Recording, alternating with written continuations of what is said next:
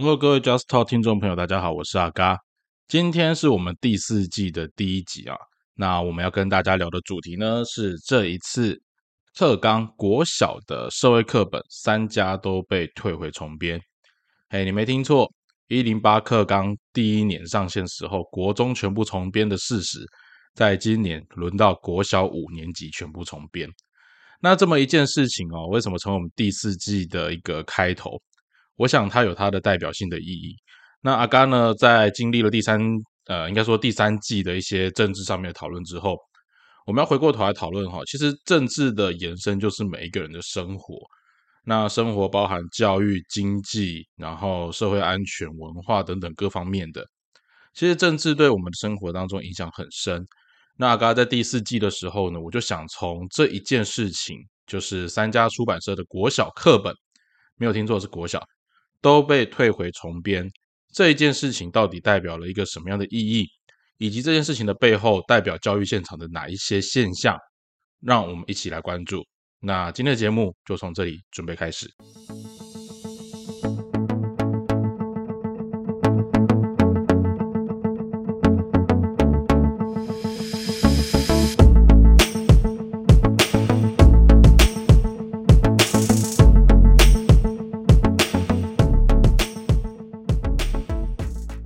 来到第四季哈，那阿嘎有讲说这一季有点像是这个主题啦，有点像是返璞归真。因为其实阿嘎一开始录音的时候，我蛮聊蛮多的内容是关于教育现场的一些呃状况和一些呃情形的反应。那阿嘎在这一集呢，我先跟大家说他的背景是什么样的。呃，其实，在那个一零八课刚上路，好像听起来好像一段一段时间了哈，但是。国小阶段其实它是等到呃，以国小阶段的社会科哦，社会科因为它要等到第二学习阶段，也就是小学三年级以后才会开始更新它的社会课本。小学一二年级是没有社会课本的。OK，那到了小学三年级之后才会开始编呃他们的社会课本。所以其实到今年哦，到今年其实出版社送审的也只到了小学新纲五年级的课本内容而已。啊，所以今年的六年级用的还是旧纲的课本。哦，你听到说啊，新纲不是都已经跑完一轮了？国中的二一编修都已经跑过了，然后高中的学习历程如火如荼了，国小的新纲还没完全编完。哦，这是一个很，我觉得它是一个蛮吊诡的现实。就是你有没有想过一件事情？国小的新纲到今年都还没编完，那这一段时间上国中、上高中的那些学生，他们是？哎，没错，他们就是从旧纲上去的学生哦，所以其实新纲跟旧纲，我必须说实在的，在一零八新纲，我坦白说，我认为它是一个差异非常大的一个课纲，它的理想性很高，甚至是我们先把政治撇除到一边去，它里面有一些教育的理念跟教育的想法，是真的会希望去改变我们这个世代的对于教育上面的思维。尤其以社会科来讲，过去我们都说社会科是贝多芬，贝多芬。但其实，在新纲里面，他希望导向一件事情是，社会科学应该是一个可以应用的学门。啊，其实大家去想想看，像前一阵子我们说选举，选举跟什么有关？跟公民有关。那选举的制度的由来跟历史也会有关系。而每个地方，它会倾向于什么样的一个候选人，来自于他原本当地的一个乡土民情文化，而这跟它的地形，跟它当地的人文特色，也都会有这种关系。所以其实这一连串拉起来，社会科应该是一个很活用的一个学门。而大家到了大学，或者是你到了社会上面之后，发现其实社会科在我们生活当中影响性很高。所以阿嘎在出版社的时候，我常跟业务开玩笑，那底下下回的假大，你熊高供了一该下回科在点，我都是觉得这是一个很现实的事情啊。每一天你有没有遇到跟政治上有关的事情？你有没有遇到跟法律有关的事情？你有没有遇到跟交易贸易有关的事情？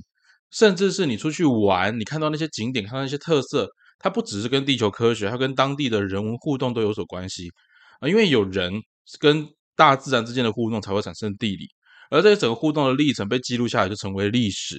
而在人跟人互动过程当中，我们需要一些制度规范去把它做一个约束，甚至是一些人跟人之间的互动行为，我们去做一个观察啊。这就是公民当中所谈的法律、经济，还有比如说社会之间的人际互动关系。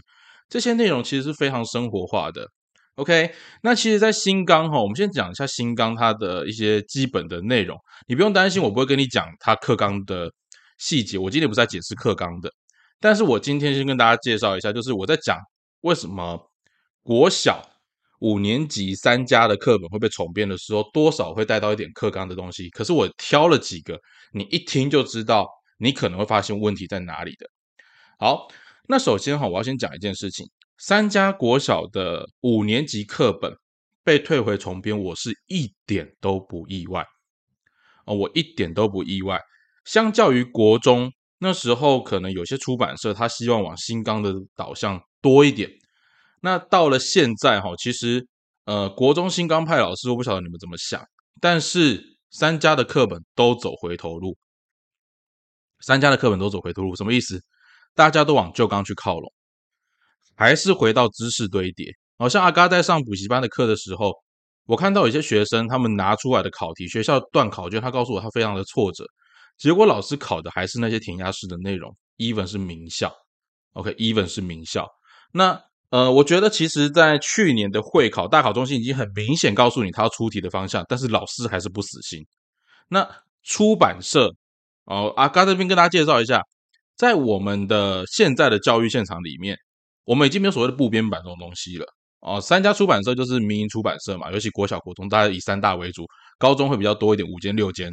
好，但是不管怎么样，这些编书的都回到呃出版社，也就是民间企业。那民间企业最重要的一件事情是什么？它需要获利。可是现在的课本，说实在的，它的制作成本远高于我单纯卖课本的获利，所以它可能需要搭配一些讲义呀、卷类，所以课本的市占率。不是他们收入的主要来源，而是因为市占率越高，我相对应周边可以卖的东西才会越多。比如说像考卷啊、讲义啊、复习卷，甚至是相关的线上资源媒体等等的这一类才有赚头。那其实，呃，过去的出版业哈，人家讲说一本讲义啊，然后你被短了，好像被短出，还得洗带给鬼气啊。现在的出版业真的是薄利多销。那加上说，出版业在这几年，应该说这十几年的累积下来，也把老师给养坏了。为什么？因为以前钱好赚，所以大家就想办法砸资源。那刚才前面第一季的时候也讲过一些老师们跟出版社之间的很特别的一些服务关系啦。那到现在还是都有哦，像甚至有些老师也讲了嘛，呃，在选书的时候，某一家出版社大家讲了很久，结果。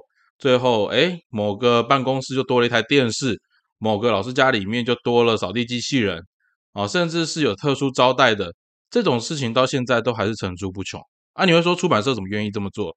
当然，羊毛出在羊身上，这是教育现场一个很可悲的现象。所以，其实回过头来，哈，新纲的理想性，当一个课纲在翻转的时候，课纲是谁制定的？国家制定的。那我们先不谈哈，国家制定过程当中找了多少阿里亚扎的人进来，或者是有哪些政治意识形态这些，呃，我觉得有一点主观意识的东西，我先放旁边。我们现在看具体的东西就好。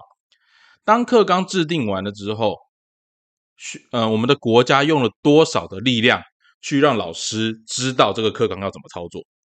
今天你做了一份课纲出来，但很现实的一件事情是，现场的老师不会操作。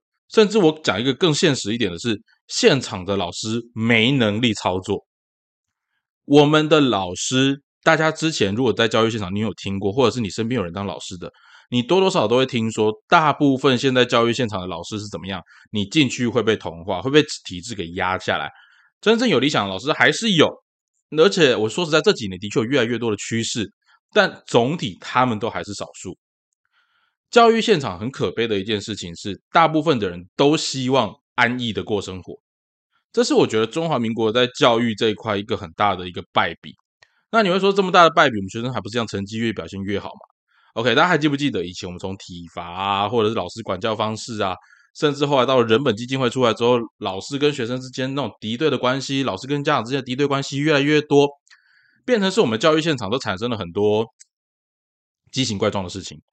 那校长讲白一点，很多时候校长就是地方上面收 l 的，他功能只留下收 l 他的教育理念、教育理想，那都成为 paperwork。OK，那我们再回来看，当一份新的课纲提出来的时候，我先跟大家讲哦，国小课纲在我们这讲第三阶段了哈，因为它国小阶段就是两个阶段，二年呃第二阶段就是三四年级，那五六年级就第三阶段。第三学习阶段哈，它里面有几点我跟大家提出来，你大家听听看。他比如说哦，他说什么呢？他其中一项叫做理解跟思辨的构面啊，就是理解思辨。国小五国小五六年级孩子要能够干嘛？要能够举例说明个人生活或民主社会当中对各项议题做选择的理由跟影响。再讲一次哦，再听哦。举例说明个人生活或民主社会当中各项议题做选择的理由跟影响。各位，你在家里面，你会不会跟孩子探讨这个主题？哦，我觉得这地方还有一个很大的议题跟大家分享：南北差距。有我的确在北部有听过有些家长跟孩子们讨论这些议题，但是，嗯，我觉得城乡差距之后，这个议题真的很难。那你觉得老师会有办法讲这样的议题吗？老师有办法讲这样的议题吗？过去的老师多少在国小国小五年级都在讲什么？在讲，哎，政府的，比如说介绍台湾的县市啊，哦，介绍有五大地形啊，啊，那个公民的部分告诉你，哦，我们人生活在社会当中。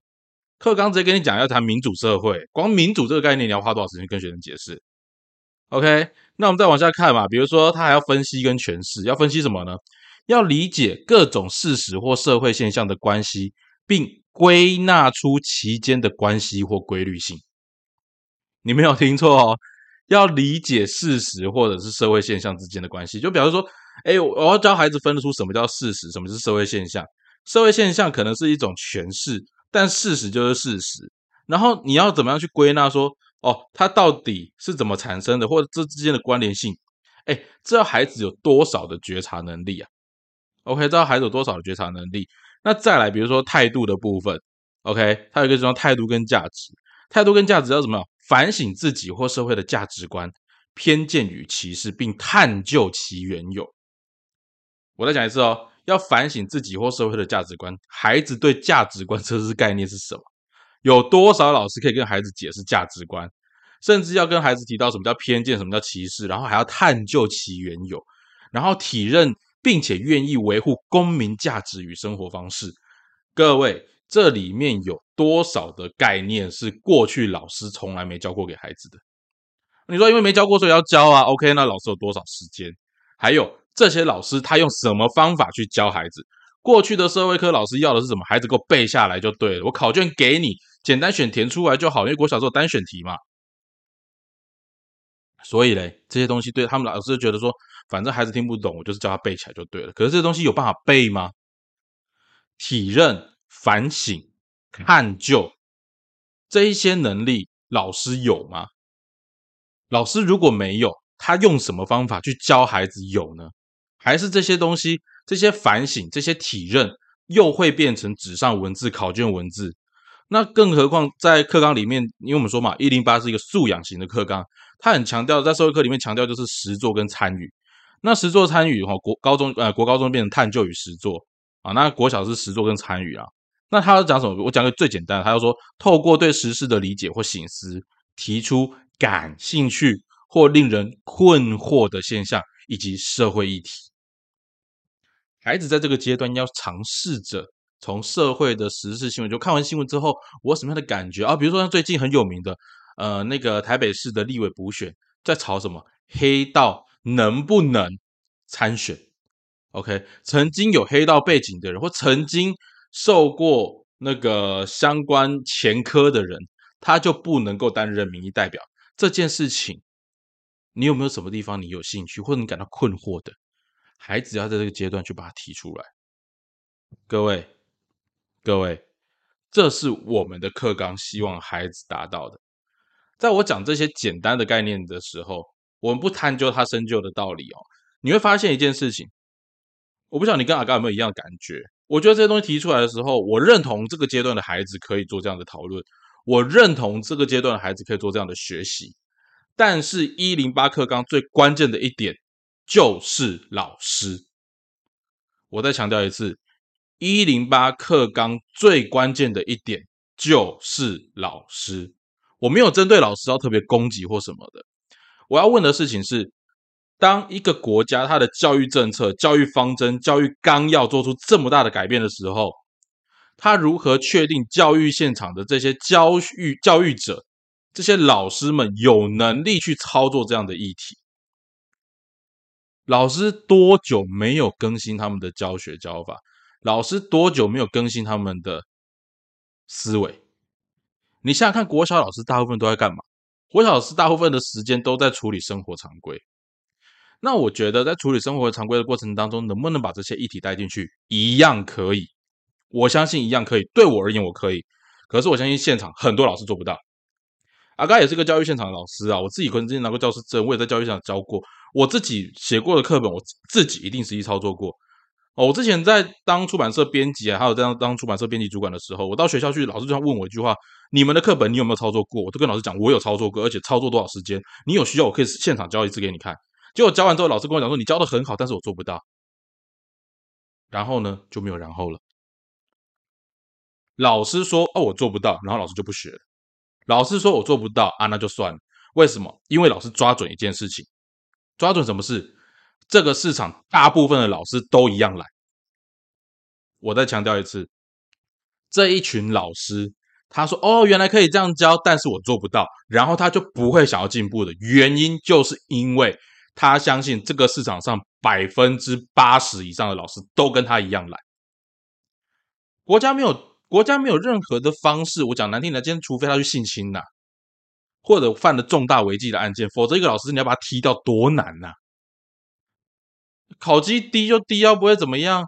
我只要考上正式老师之后，我就是等退休了。这个市场上面，在教育现场里面有多少老师很认真？有。真的有很认真的老师，可是大部分老师都在干嘛？Whatever，我已经拿到一份公职了，我就是一个公务员，我把我事情该做的做完，你就不要搞压给我这样教过去的孩子有没有学不好啊？为什么一定要换呢？为什么一定要更新呢？你知道这是我们的教育体制里面最大的一个危险。教育应该是与时俱进，教育的方法、教育的理念应该是要随时更新，但是教育现场的老师们。却是在教育整个历程当中最懒散的一群人。你自己看到学校去，多少老师在那边泡咖啡，多少老师在那边下课的时候就趴在那边睡觉补眠，或者是怎样，学生抓过来骂一骂，就说啊，我改考卷好辛苦。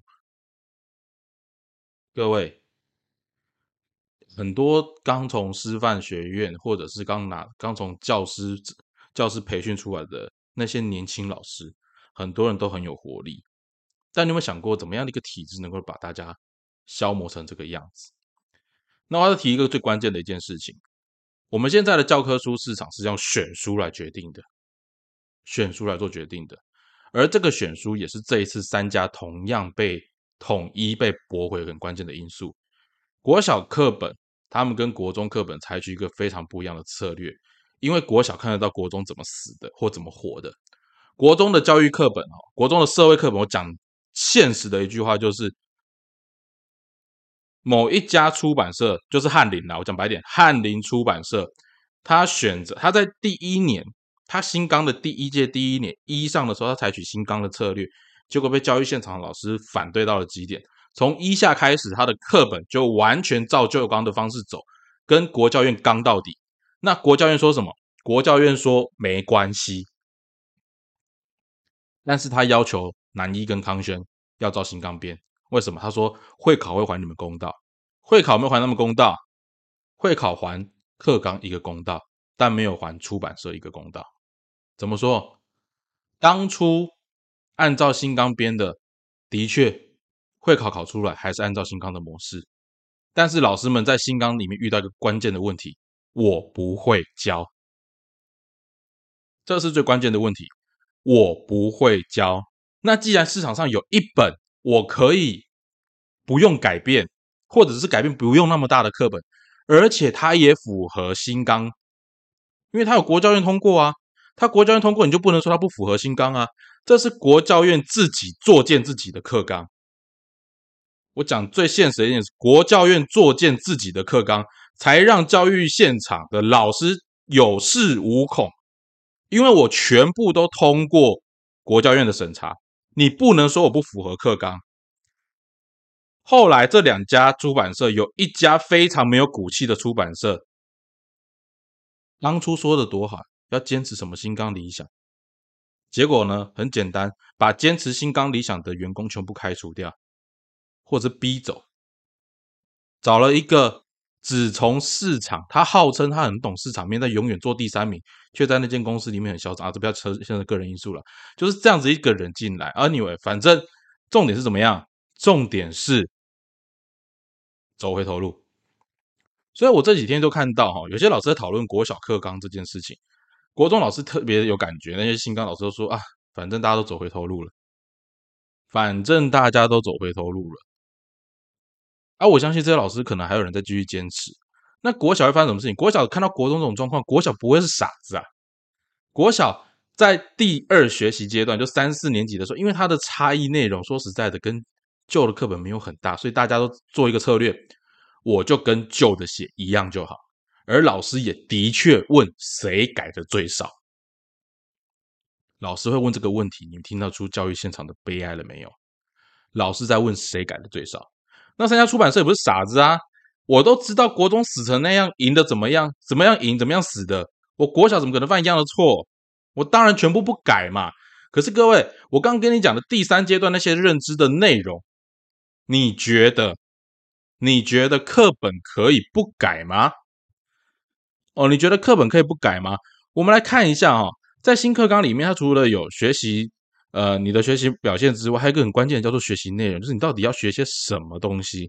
我举个例子来讲，在国小阶段呢，你要去学习到什么？要学习到在民主社会，个人必须遵守的社会规范，理性沟通、理解、包容跟互相尊重。这多抽象！这种抽象的东西，老师能办有办法教得出来吗？OK。然后还要谈一件事情，叫做，比如说像哦，宪法规范人民的基本权利，或者是什么，呃，国家的权利的运用啊，是会维护个人国家的安全跟社会秩序，也可能会增进或伤害个人与群体的利益关系。比方你没有听错，这是国小要学的。然后新课纲里面很讲人权，你知道国中老师都不知道怎么跟孩子讲人权的，那国小要讲什么？国小要说确保基本人权。维护生态环境的永续发展，跟全球必须共同关心许多议题。这一种，我觉得同理心的转换，或者是人权的观念的建构，从国小做起，我不觉得有任何问题。但问题是，现场有多少老师有办法教人权？老师对人权的理解跟概念，我讲白一点，我在国中的这三年阶段里面，我都发现国中老师根本就不知道什么叫人权啊。尤其一堆公民科根本都不是公民老师自己来教的，那你说国小会怎么去教？所以大家都希望什么？你课本不要改就好了嘛。哦，今天先不讲什么去中化啦，那些有的没的。今天最根本的一件事情就是，国小课本为了符合老师的需求，所以大家都不改。国教院问说：“你们真的确定都不改吗？”嘿，真的都不改。可是很抱歉。第三学期阶段的内容新旧纲差异甚大，你不改的结果就是什么？你不改的结果就是三家退回重编。相信我，三家退回重编之后，三家出版社一样继续跟他硬刚，会用旧的内容持续跟他硬刚下去。他赌国教院一件事情，他赌国教院不敢让教科书没通过。他赌国教院不敢让教科书没通过，这就是国教院俗辣无理，而且对教育国家的教育采取随性随便放任的态度。啊，刚才这边跟大家举个例子哦，我之前跟国教院交手的经验，我就跟他说：“哎，你今天你放任某一些出版社在外面跟他讲说不用改没关系，国教院都会让我过啊。然后你国教院又讲说我们要坚持新纲的理想，我们坚持新纲的理念。我讲一个最难听的，当初在列这些课纲的老师。”他们有多少的理想在这里面？他们也知道，他们可能需要花时间。那你国教院拿了这些课纲之后，你只是政策硬上架，但是你花了多少时间培育老师？你各地的辅导团有发挥工作吗？多少地方的辅导团老师在办自己研习办的很开心，但是永远会出来的就是那些老师。教师的检核淘汰机制，这个国家从以前到现在就没有确切的去落实，因为大家不敢得罪老师。可是你看，老师到底有没有在尊重自己的工作？我觉得这也是一个很现实的问题。一零八课纲最关键的一件事情，学生要有素养。什么叫素养？带得走的能力，或者是他具备独立思考的这个见解。但是我们的老师连独立思考的能力都没有，他拿什么来教孩子？我们的老师就是被国家豢养的一群猪。我讲一个比较难听的，真是这样。我不是说所有的老师，我只说大部分老师。所以我每次看到那些很认真在办研习或者在各地疾呼的老师，我都会觉得，我我多么希望那个力量可以再大一点，可以再大一点。可是你知道吗？他们很多人在外面在办研习的时候，大家都觉得啊，我们要努力，我们要加油。可是回到去学校的时候，怎么样？沉默下来。然后你自己看。当整个市场大环境又要你不要改、不要改、不要改，然后国教院一旦的放手放水，然后告诉你说啊，那个市场机制我管不着，那你整个玩到最后，你这个体系不是玩假的吗？大家看破手脚之后，你课纲写的再有理想性，你考试考的再难，但你没有让老师有一个需要跟进的空间，也没有他需要跟进的理由啊。你说考试会引导教学吗？各位，一零八课纲最关键的一个重点。如果课纲的改变是靠考试就可以把分数考回来的，那没有问题。但是阿嘎的观察是，一零八课纲的改变让老师放弃了教学。我再强调一次，如果课纲的改变是老师调整教学内容就可以改变的，老师考了几看着会考或者看着国家考试几次之后，老师就跟着改了。但是，一零八课纲强调的一个很关键，也是这个时代里面其他国家都在做的一件事情，就是养成独立思考，甚至具有个人学习动力的一个培养模式。这件事情在我们中华民国的教育体制里面，大部分的老师做不到。既然大部分老师做不到，他们就拿最后一个他们可以威胁这个市场改变的方法，叫什么？选书。选书啊！你书不照我的方式写，你写的很有心纲，你写的很符合心纲，写的很有理想。我会跟你讲，我认同你的理念，我支持你的想法。但是我选书的时候，我会选我好教的。国家能奈我何？因为你国家也是这样子放开的！你国家在上面就已经跟你讲说我要走新纲，可是审查的时候跟你讲说我放水，那你要出版社怎么样？出版社也不是说啊，我要为了一份公益心，我只要五趴市占率都没有关系。不好意思，出版社要养人呐。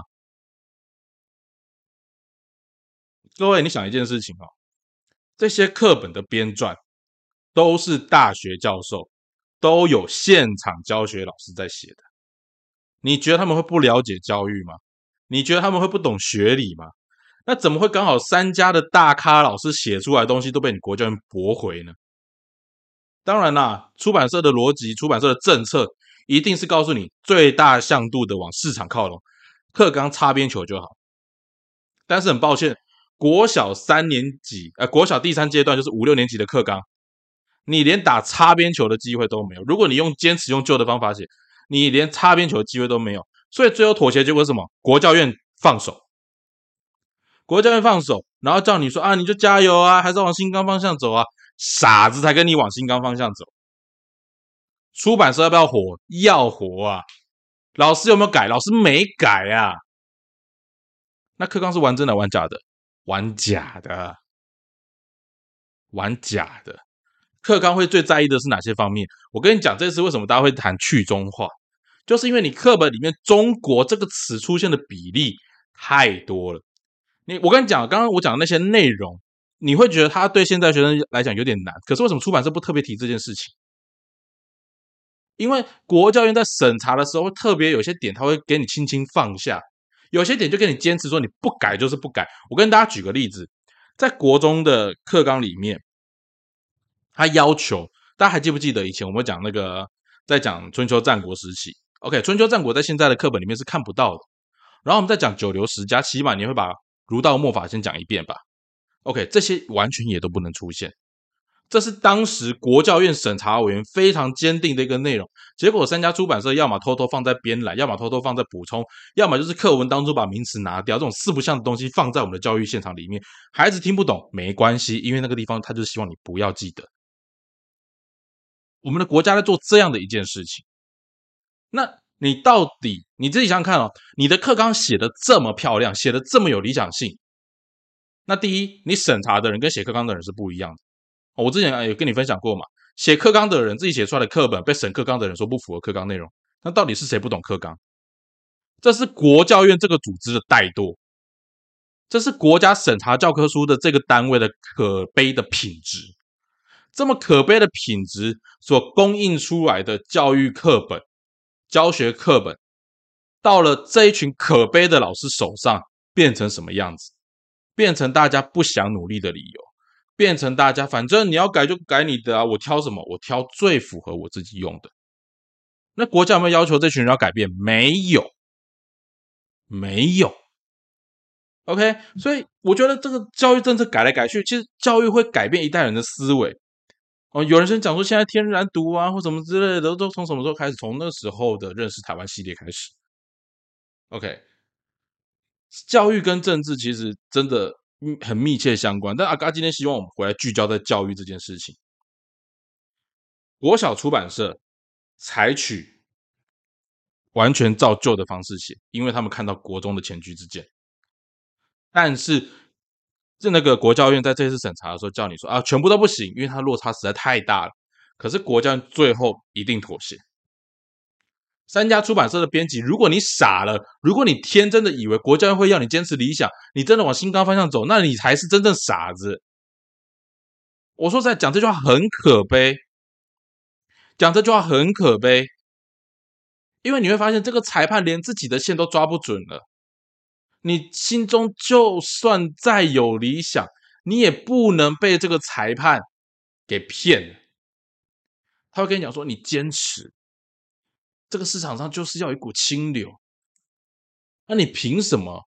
凭什么？你当裁判，你拿了制高点，叫别人去当清流，然后让那个肮脏龌龊下流的可以赚钱赚到饱？你连让清流活下去的机会都没有，你怎么有脸说你是一个裁判？”这是我对国教院非常非常非常直接严厉的批评。各位如果有机会的话，你可以再去看看我们的国家教育研究院在这几年下来，是不是也变成单纯为政治服务的一个地方？你对于课纲的需求，你对于课纲的理解，和你对教育现场所投入的时间、投注的资源，你花了多少？大家都知道一件事情，在教育现场会出来演习的，就是那些老师；不会出来的演习，就是不会。可是孩子有办法自己选择学校吗？孩子有办法选择自己的老师？在国中小义务教育的阶段，孩子是没有选择权的。那怎么样能跟得上的孩子，就算他幸运。而且我说实在的啦，考试考得好的孩子，很多大部分都不是靠老师啊。但是我们啊，然后程度比较落后的孩子，他可能有别的事情发展。但关键是中间这一群人啊。一零八课纲，我真的相信它是一个呃起心动念很理想，而且真的有机会改变我国教育的一个很重要的方针。但是来到国教院这个机构，他没有对老师培训，或者是他没有办法要求到老师应该做出什么样的改变，导致执行的这群人里面阳奉阴违。那你再让教科书回到市场导向的时候，不好意思。这一群老师过去只会教知识，老师只会教书，不会教人。我再强调一次，老师只会教书，不会教人。当今天一零八课纲是要你教一个人，不好意思，老师不会教，很多老师不会教。我在上补习班的时候，你知道孩子常跟我讲一句话，就是哦，原来这个地方是这样，哦，原来这个地方是这样。我只带孩子做一件事情，叫做探索去思考。可是我跟你讲，为什么我容易做到？因为我平常就是。用摸索、用探索来思考这个世界的，而在教育现场，很多老师没有说他考上正式老师啦，但是多少人只是会读书的书呆子？我讲一句不客不气的，就是如此嘛。我遇到很多新纲派的老师，他每次在研习的时候，就告诉我一件事：，他今天来的就是这群老师。那群老师不会来的，就是不会来。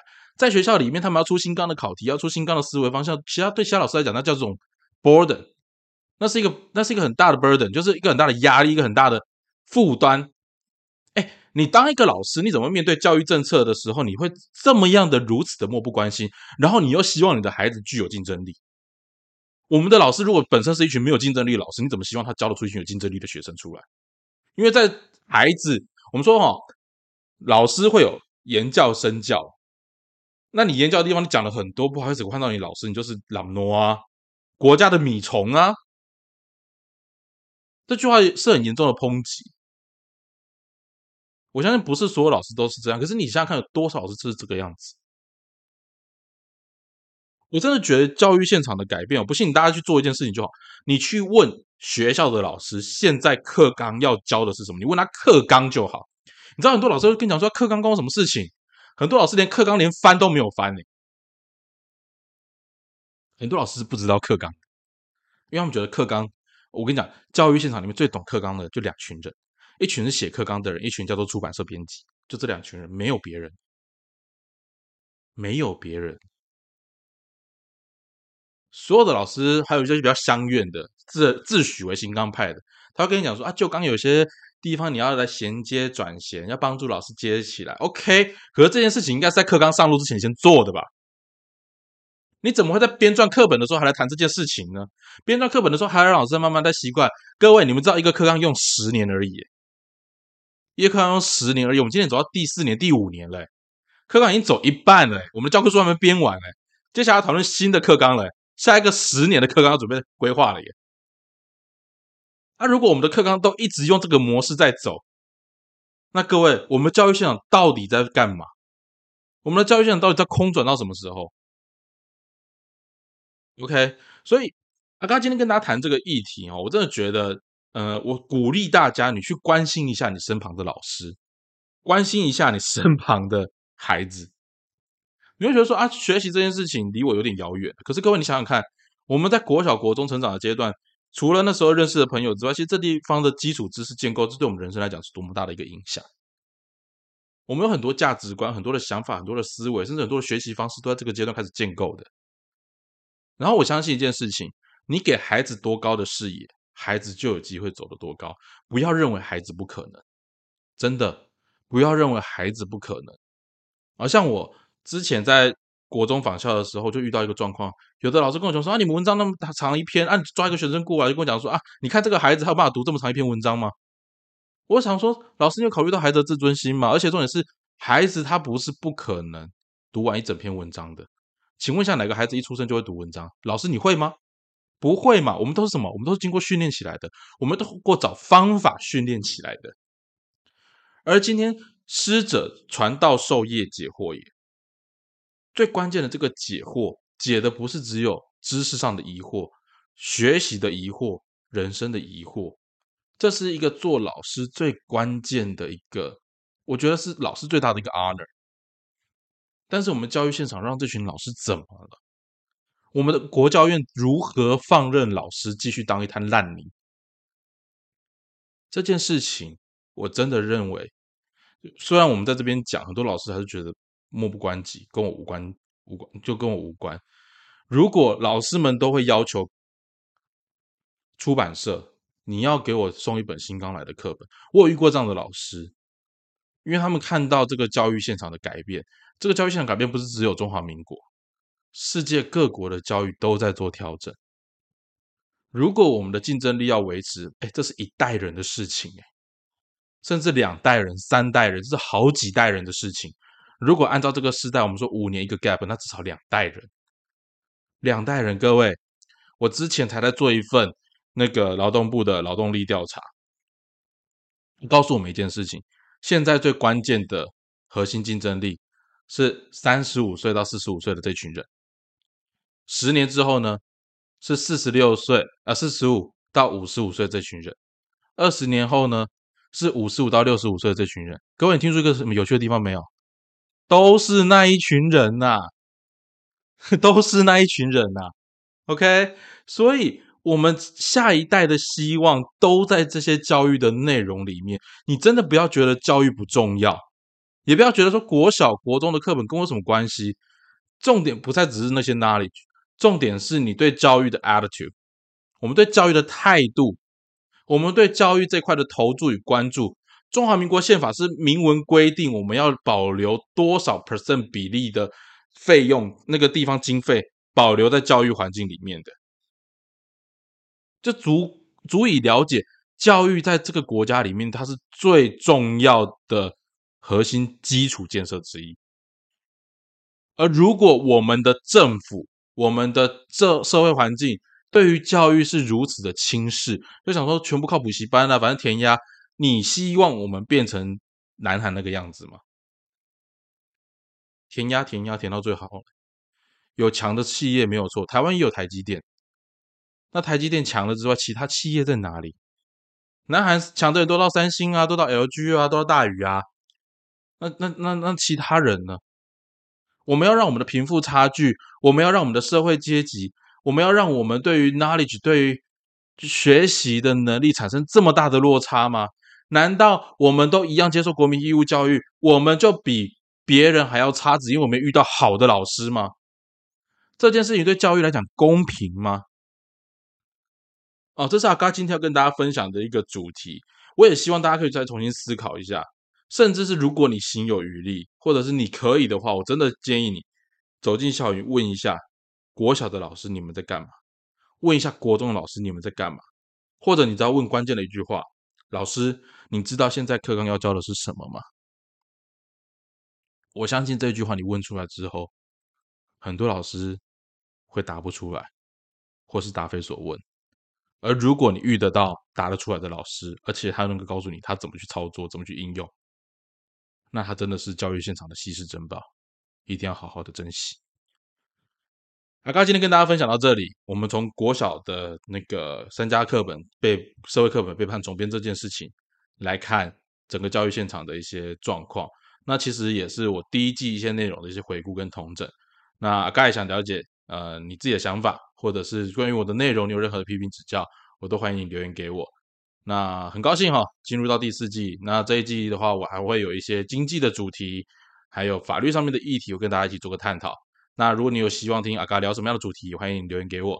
那我们就下次再见喽，拜拜。